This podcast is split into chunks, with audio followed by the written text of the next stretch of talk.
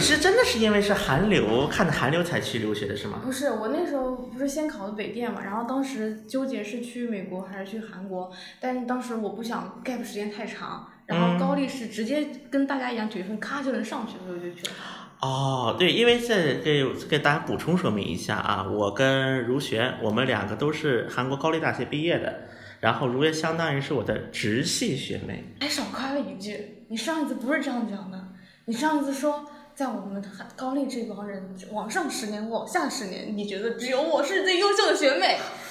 你要说完。待会儿再说一遍。但确实啊，我觉得像如雪，就是我觉得你很敢想，很敢做。我觉得这个真的是，就咱不是贬低中国留学生，但确实因为我在韩国留学那么多年，包括也工作那么多年，给我一种感觉是，很多留学生，就大家有的是主动，有的是被动，嗯，他就会就是怎么说呢？要么是特别的担惊受怕，就也不敢往前使一步；要么呢，就是说就是可能最后就是混日子。其实混日子去了，就是也不知道自己可能能干什么，想干什么。确实很多很多啊，就包括有一次我那个时候已经工作了啊，当时回母校去做，也不叫就业博览说明，就是分享活动啊。我说一句话，我说我能叫醒一个正在睡觉的人，但我永远叫醒不了一个装睡的人。就你自己都不开口，难道我是你的蛔虫吗？肚子里的，我还要知道你在想啥？嗯，这不可能吗？这胡扯淡嘛，对不对？纯粹是。对，大家跟我一样，从上本科之前就开始舔全小金老师，一直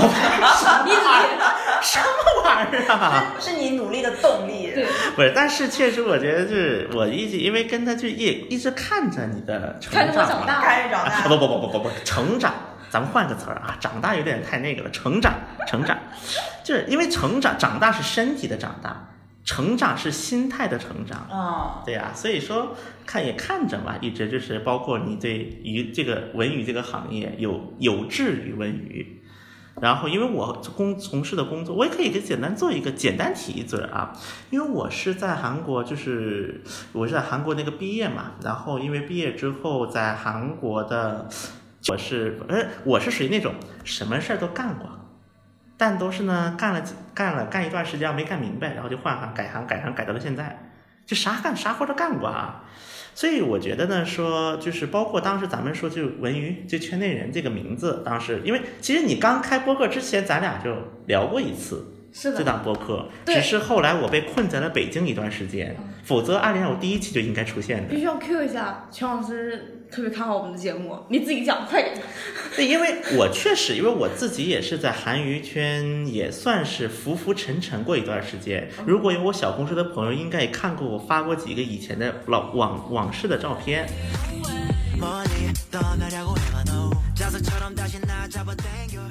语学院真的有段时间没玩了，就不仅是追星去羽学院，还有什么人嘛？大家应该有没有印象？就疫情刚开始的时候，就是因为五个一嘛，我们中国的五个一政策，就国际航班的限制，导致很多就是欧美的回回不来了，没航班了嘛。因为那个时候韩国还算航班留的多的，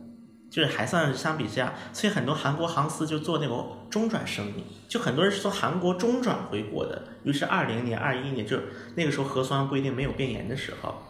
那么当时有的人就想了，既然因为你可能直飞回国，你可能一个月得不到，因为还有熔断，可能动不动欧美疫情严重，动不动熔断，飞不回来了。那我莫不如先飞韩国，然后呢，因为韩国航班多嘛，回中国的，我在韩国报拿个语学院签证，然后在韩国玩个一个月、半个月，然后呢，我再飞回国，因为韩国航班多嘛。当时语学院签证有段时间是被玩，所以说现在你去办语学院签证，他们会要求你一次性得办一年的。就你得交一年的学费。以前是你交，因为一年四个学期，语学院是。因为我以前是在高丽大做过语学院的那个什么助教，就是那个 h a n g u Center，我做过助教。以前是可以交一个学期的学费，现在有的学校是得交两个学期，有的交四个学期，才能给你办签证。因为有的人就一个月跑了呀，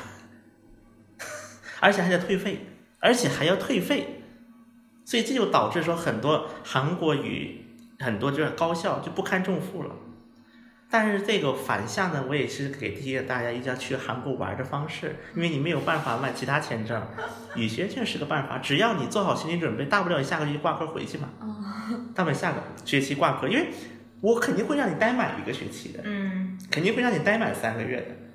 三个月之后，当然你挂科可能签签证续不了，而且据我所知，有些人他能做到一边玩一边不挂科。当然呢，我以前做助教的时候，哎，确实遇到很多有人来说啊，求求不要给我打戏，因为当时韩国中心只有一个韩国的女老师，但她中文特别好，有首尔大的一个女老师毕业的，然后一个我就我们俩会中文，然后就别，然后他们可能觉得找老师他害怕吧，就找我说别打戏，我说不是，因为很多人打戏是活该的，他就配被打戏，他就应该被打戏。你说一次课都没来，让我给他别挂科。再说第一个我也没这个权利，有这个权利我也懒得给你啊。就确实有些人吧，他就是还是那句话，我不能叫起一个装睡的人。你真的要躺平，我能怎么办？你真的就要摆烂了，那我能怎么办？因为在韩国，我觉得你不拿挂科真的没那么难，但是为什么就会有那么多人挂科呢？我觉得长脑袋的人就做不到。分系，分老师，就是有些老师他就是那个比较歧视华人，他就会打分析分析。对就是但这种我们学校有一个老师，我恨他一辈子，他叫卢广武，我这辈子唯一的一个 F 就是他给的。我跟你说，我还被中国老师打过 F 呢。我我我我我在高丽大学的唯一一个险些挂科的科目是中国老师给的，是一个中国是天津某大学的老师给的。所以这就是当然这个这是一个，比如说我们可以有个别现象，但是你挂科不可能十个老师都给你挂科吧？十个老师都对中国有仇，你概率没这么高吧？啊，那倒是，就是那一个。对呀、所以说我觉得，比如说我遇到过那种，比如说以前上那个通识课，中文通识，咱们韩国教养课，大小让你写成韩语，他不会写考零分的，就这个级别的题目，什么大小女子，你把它写成韩文，대소여자，嗯，他中国人告诉你他不会写， 那这种就咱没办法了。就是这这这个话题啊，我觉得我想说的其实也很简单，就是我觉得大家很多时候还是需要第一个是需要去耳听八眼观六路，耳听八方。嗯，比如说，我可能有时候需要一些，我我也好，包括跟大队我见建议，但是我也不是队徽，我怎么知道你想做这块工作？我不知道啊，我去哪儿知道你要干嘛？我去哪儿知道你想干嘛去？我难道我还天天盯着你问呢？你我是你谁呀？我是你爸爸，我是你啥玩意儿呢？而且很多时候，大家我希望不要就只看一个树而错过整片林。很多时候，大家很容易就是做这个行业，很容易陷入一种困局，就是你看了，你只会看一棵树，而不会看这树背后的一片林。我觉得这个真的是刚才因为如雪你跟我说嘛，说想给希望给很多就是想做传媒或者文娱行业的朋友提一些提建议。啊，我觉得这是我最想说的，这是我最想说的话。第一个，我不是你肚子里的蛔虫；第二个，千万不要因为只看一个书而错过一片林。嗯，我觉得如雪你应该能明白我想说什么。我不是也在说那个什么嘛，就是韩韩流嘛。我说嗯所谓限韩令，嗯所谓所谓不存在的限韩令之后，嗯难道韩流就没了吗？难道你啥也干不了了吗？你就躺平，你就可以躺平了吗？还是有很多事情可以做的呀，还是有很多事情可以干，还是有很多事情应该有人干。就是如果不去看这种比较大的宏观层面来说，就是嗯正常日常来讲，嗯嗯，我个人认为在韩娱这一块的市场，就是普通人能做的事情还是蛮多的。展开说，比方说那个线上线上打开了嘛，国内有很多品牌想要出去找韩国人代言啊，去韩国出海啊，做营销啊，然后也有很多韩国人他也是想往国内跑，这种一个 agency 啊的角色也是可以做的。然后就是 练习生培训也可以做，就包括我可以给在给你，如果在你在做，因为我觉得你是应该就是实实在在也是去在限韩所谓不存在的限韩令之后去做了很多事情。我觉得其实这个是你最有发言权的啊。只是我可以做个小补充，现在在上海做音乐剧圈的很多都是当年从韩国回来的。嗯，因为上海真的引进了不少韩国的音乐剧，而且甚至很多从韩国回来的人，根据自己学习的经历，自己开始做创作一些音乐剧，嗯，这个很多都是韩国回来的，嗯就是就是在上海非常非常多。因为这当然这个节目，如果大家想听关于这个的内容，可以去听东关有一期专门聊过韩国音乐剧，有一期专门聊过，因为樊一茹她自己也是就是做演出圈的，所以认识很多这块的朋友，但是我们聊过一期啊。Anyway，我觉得能干的事情真的没有你想的那么少，没有你觉得那样就是什么都没有发生，在桌面下还是有每天还是有很多的事情在发生的。因为我自己是做媒体人，现在是做媒体，媒体一个特点是什么？很多时候圈内的东西我们是看不到的。还因为我自己是因为以前做过韩语韩流这块的，我而且我也退居一线很多年了，我现在都早就在三三五线了。但是作为一个媒体，如果普通媒体，他是看不到水面下发生的很多故事的。我觉得这个就是你们节目存在的一个最大的含义。是的，我想问更实用一点的建议。假设我就是一个对韩流文化很向往，然后我知道它的这个产品化、工业化什么什么东西很好，我很想学嗯的这样的一个从业者，我现在可以做什么？听文艺圈内人多听几期，这广告做的好对。我我瞎多讲啊，听几期。然后，然后，然后，然后入群。我瞎讲，比如说去韩国留学或者去韩国工作，这种这种机会多吗？然后刚刚卢璇说这种都是像做生意啊什么之类的。韩国留学是这样的，就是我自己个人理解，留学生那么多，其实真的能能做些什么的人非常少。如果你没有这个意识的话，你就是加斯留学结束走了。懂。那如果我想去韩国工作，那这个里面就就一开始你可能就要有一个比较明确的点，就是比如说我要工作，我要是哪一块儿？因为像比如说我是做艺人经纪这一块儿，还是做营销公司这一块儿，还是做广告公司这一块儿，还是做比如说音乐剧这一块儿，每一个点就是目标是想清楚了。那你在上课的这个过程中，你就可以向这个方面去去走。我觉得很，我我我觉得我能给的建议一句话，我永远叫醒不了一个装睡的人。如雪，你应该是有印象的。我在韩国工作的时候，我是拉过你几次那个什么的干活的。嗯。我当时你记不记得我跟你说过一句话？我说我找不到人。嗯。我找不到人能那个什么跟我一起干活的。但我提这个问题的 出发点是这个人已经不装睡了，我真的很想学，我有动力，但是我不知道路径。我觉得只要不装睡，你成功了百分之七十。嗯，百分之七十，首先，为什么这么说呢？因为你在韩国，就是如果你不装睡，那你做的第一件事，肯定你会收集很多 information，嗯你也会去有意的去接触一些人，比如说在利用利用各种机会，比如说学校内的讲座、上课，包括因为你在学校，因为它毕竟是个社会的一个社会的一个集集体嘛，你在这个学校工作，你肯定会遇到很多很多七七各各式各样的人，比如说我这个有有兴趣，那你比如说你微信会加吧，招呼会打吧，嘴甜点会吧，聊两句总会吧。我我可以跟你我可以跟大家说我怎么认识是那个什么金泰浩的，就是在高大的一次讲座，因为金泰浩是高大传媒系毕业的，这个例子太远了，我可以跟大家说我怎么认识徐小新的，微信、微博私信他，学长你好，我是高丽大学语学院的一个学生，我可以请你吃饭吗？然后因为我说，哎，高大的你也高大的，嗯，对呀、我觉得大多数人都是这个反应，除非你遇到一个完全不以别人理人的，但就算人家拒绝你又怎么样呢？人家拒绝你最多就把你忘了而已，你问呐、然后你就给他发，哥哥你好，这段时间你把我忘了，我是最近给你私信过的那个学妹。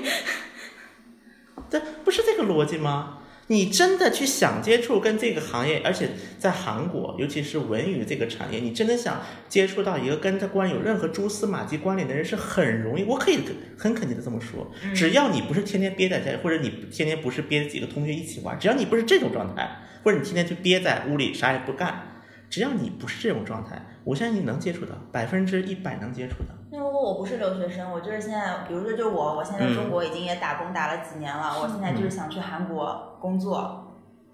那我建议你会就是不用把韩语学得很简单，学一点，就至少能基本沟通。韩语肯定是要学的。第一个，第二个，因为你如果如果你只是想接触到韩语这个行业啊，嗯，第一步很有可能就是会是进，比如说北京的一些，比如说一些娱乐公司，因为韩国的一些娱乐公司也会有一些招聘，在北京啊、上海呀、就这种招聘岗位其实是很多的，只是说可能很多人会忽略，因为这个这待遇太低。但是如果你真的要踏进一步这个圈子的话，除非你踩了狗屎运，不过大多数情况还是你要去进这个行业开始，那么进这个行业，第一步肯定要进这个行业的公司。其实招聘岗位真的很多很多很多，我可以很肯定的在这里说，很多，真的很多。只是说可能很多待遇是不如不尽人意的，百可能百分之八九十的岗位待遇都是不尽人意的。但是如果你真想进的话，那么这完全可以是一个开始。包括我甚至可以在咱们当时节目发了，我也在评论上写一些公众号，有几个公众号经常发这些东西的，叫招聘的。嗯，我自己个人觉得，啊，这个是分为两个年龄段。如果他还是比较偏年轻的一个状态，留学是最好的一个路径，嗯因为他对这个地方的文化，包括他有一个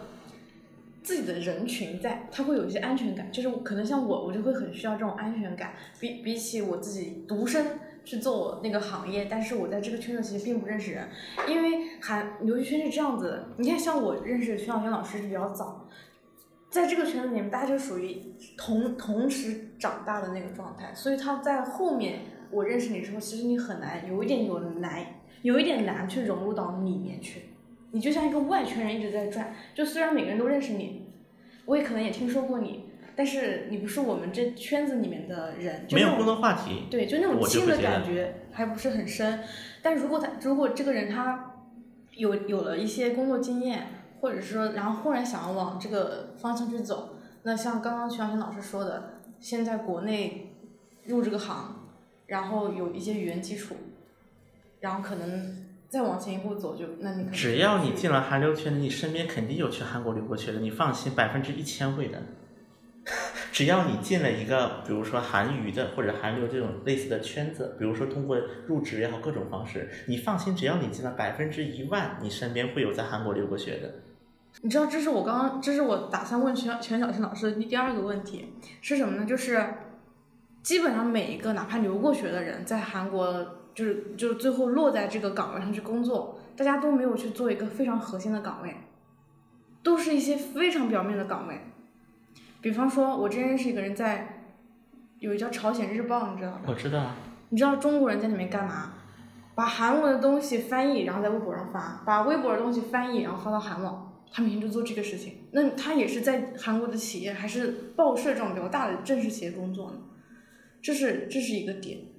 这个点是这个这个点就是，如果你只是去去那边进圈找份工作，这件事情很简单。嗯但如果你想进圈子，嗯，这个事情是最大的一个门槛。就是现实来说，几乎非常非常难。如果想嗯进那个圈子，还是得从留学开始。我个人觉得是这样子的，因为圈子里面是有一种大家一起长大的、共成长的那种关系在里面。那我可以说，当时我这一份工作是在韩国一家电视台。我为什么十个月就走了？因为 CP 明确告诉我了，说我们不留外国人。外国人，我们根据我们的规定，所有核心职责岗位是不能收外国人做成 U G，就正式员工。就你就算待了十年八年，你还是临时工，这是个国籍的壁垒。就是韩国是这样，我有两个小例子。第一个是我在外面店带翻译的时候，当时外面店不是在国内很火嘛，因为他那个拍摄的方式，他每次一拍这个东西的时候，他就会把我们这些中国人全部赶出去，不给看，他这个是属于什么保护自己的？就他怕你学，他怕你外露。嗯第二个是我们之前一直有个说法，就是说在韩国学传媒，如果中国人不管你韩语有多好，你大概只能学到百分之三十。就是老师宁可会给他们在私下开小课，那我们要就前面讲了很多，我们可以从韩流或者韩语的工业化里面学的东西嘛。嗯，那我们要怎么学呢？如果我们人也进不去的话，我觉得这这个点上一个最基础的点啊，就是，呃，我这样讲可能有点绝对。我觉得目前国内想真的去学的人，没有人沉下心来在这方面做功课。大家在提到这件事情的时候，本身就带着一种莫名其妙的敌意，就他没有一个平静的心去做这件事情。就是我跟你做一个对话，现在假设你是一个要学的人，哦我问你几个问题。第一个，那请问你知道韩娱在这个行业有几个岗位？就多少类岗位？你有大了解过吗？第一个，就搜集信息。对，就是你，你有我，我如果你这么跟我说，你说想进这个圈，我第一个会问你，你知道韩娱有多少类岗位吗？在韩娱这个圈子，就是形成这样一个韩娱韩流世界，它需要多少类岗位存在？我相信我问这个问题已经能拦住百分之八十的人了。因为我为什么我会这么我会肯跟你这么说呢？我有一次去那个中国传媒大学，因为传媒大学说实话在传媒这个产业当中，它是有一定的江湖地位嘛。去传媒大学，而且传媒大学有一门那个通识课，就是讲韩国影视文化，有一门课。然后当时那个老师是首尔大毕业的，因为我跟那位老师个人就是比较熟悉嘛，我去相当于讲了一讲了一次课。我第一个问题问学生们，我说你有想过你需要做什么角色吗？而且还能去刻意去选韩国影视文化这么样的一个学，已经算是整个学校可能对韩国的文化已经是属于数一数二的程度。但我问这个问题，百分之九十的人答不上来的。刚刚那个全小新老师说，就是问说你知不知道韩语有什么工种？这个问题其实不是韩国的朋友，就是国内的朋友，一些其他学校的学弟学妹也问过我说我想做传媒，然后我怎么进去？我基本上都会问他们，我说你想做传媒的什么呀？他们真的花了很长时间都想不出来答案，这个是让我觉得还蛮蛮蛮吃惊的一个点。OK，比如说你是要做台前幕后，如果你要做台前很简单，如果你还年轻点，要不你去试试练习生。如果你练习生觉得那个太不确定些，可以呀，去韩艺综，直接去艺校吧，去韩艺综啊，首尔艺术综合学校直接去吧。韩韩艺综啊，综艺术学校出来的话，他们有很多那个什么 audition 的机会的练习生。如果你的目的只是出道的话，啊，这完成了。OK，那么如果你想做的是那个什么，你想做的是幕后啊，比如说那么现在在换，那幕后什么工作？比如说你是制作，你想做制片，你想做宣传，你想做经济。如果比如我举个例子，比如你是想做，你是想做宣传，那么我觉得你第一个你能做的就是你先把自己的社交账号，你学，你至少得学会社交账号怎么弄。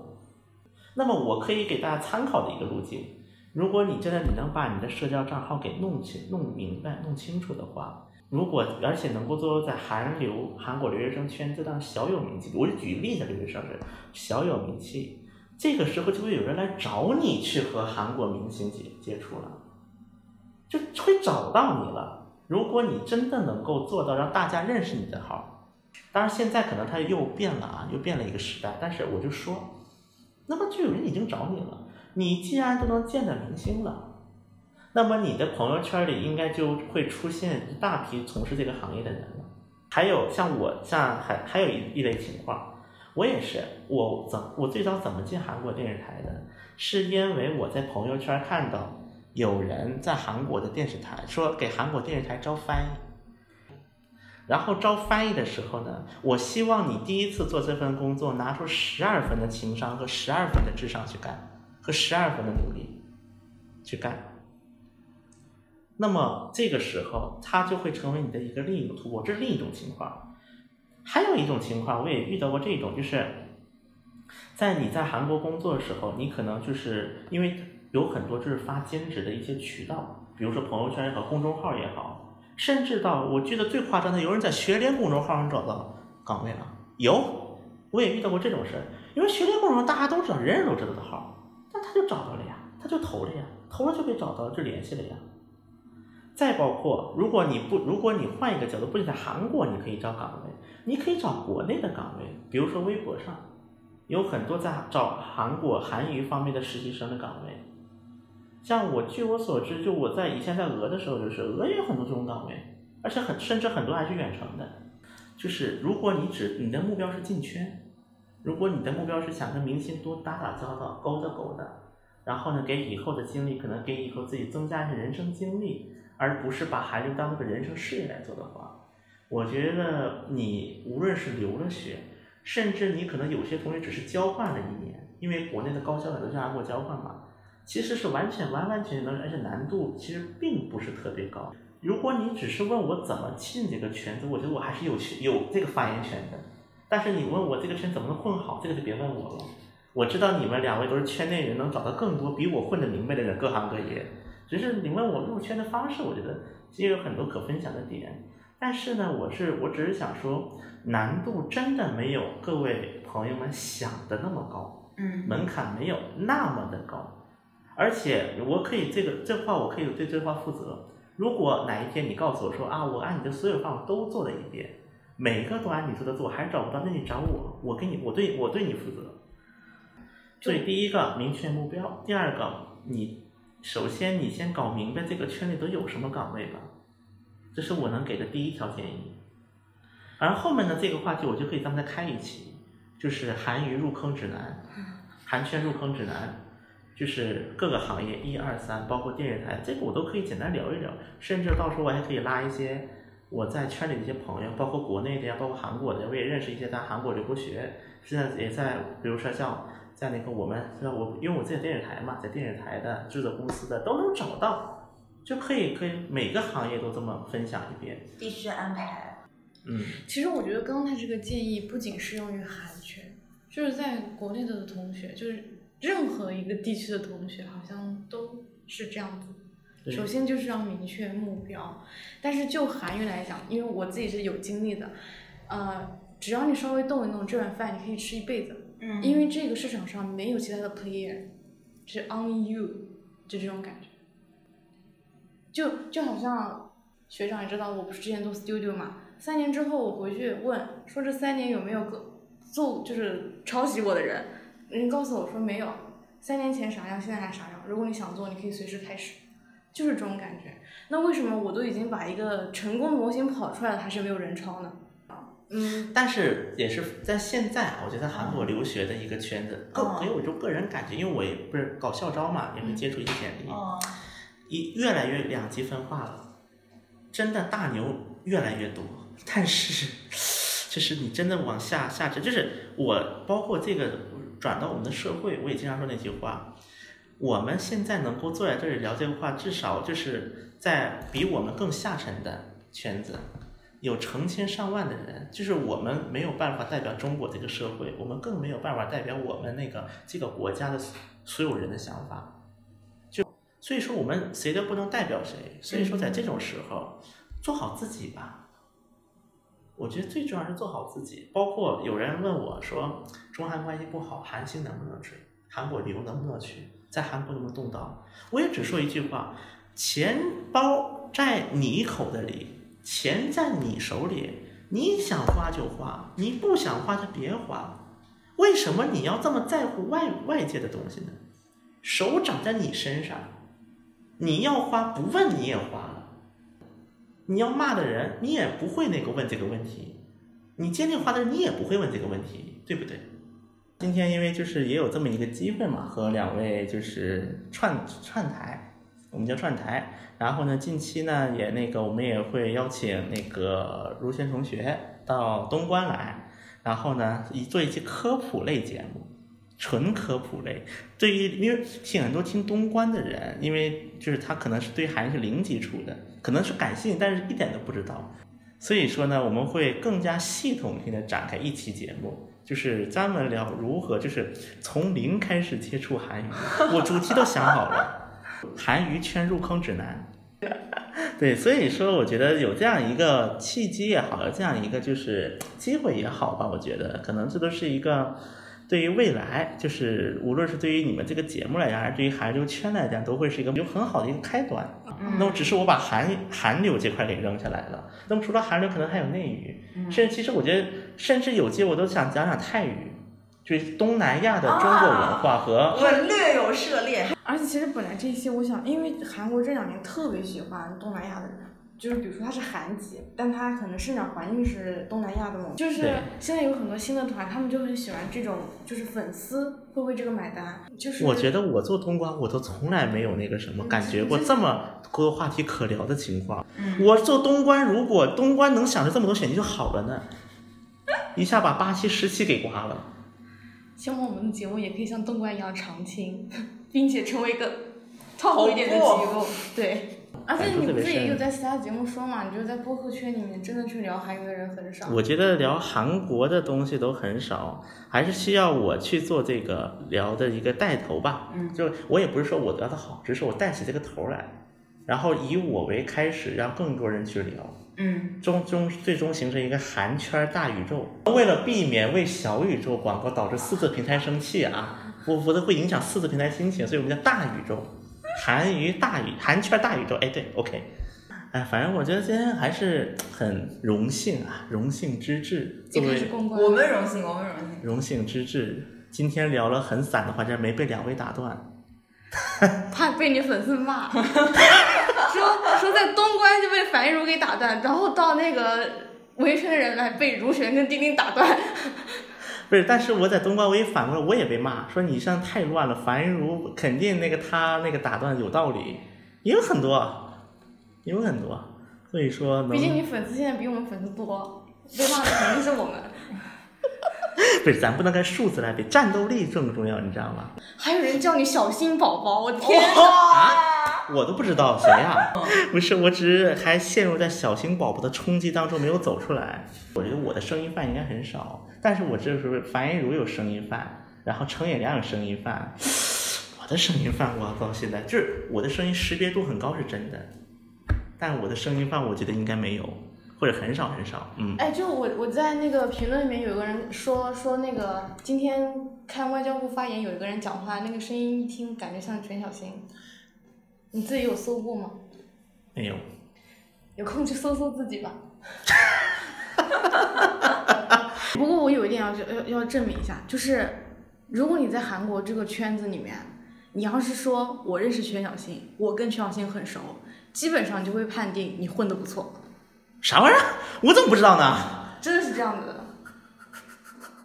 为什么我？为什么你说了很多我不知道的东西？明明你在说我，但我很多不知道。啥玩意儿？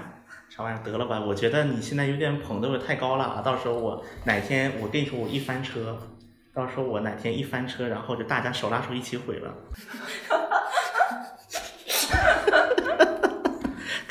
那我们今天跟陈小新老师聊了非常多的内容，之后就很期待去东关做客的时候，跟樊宇老师和陈小新老师聊聊其他的话题。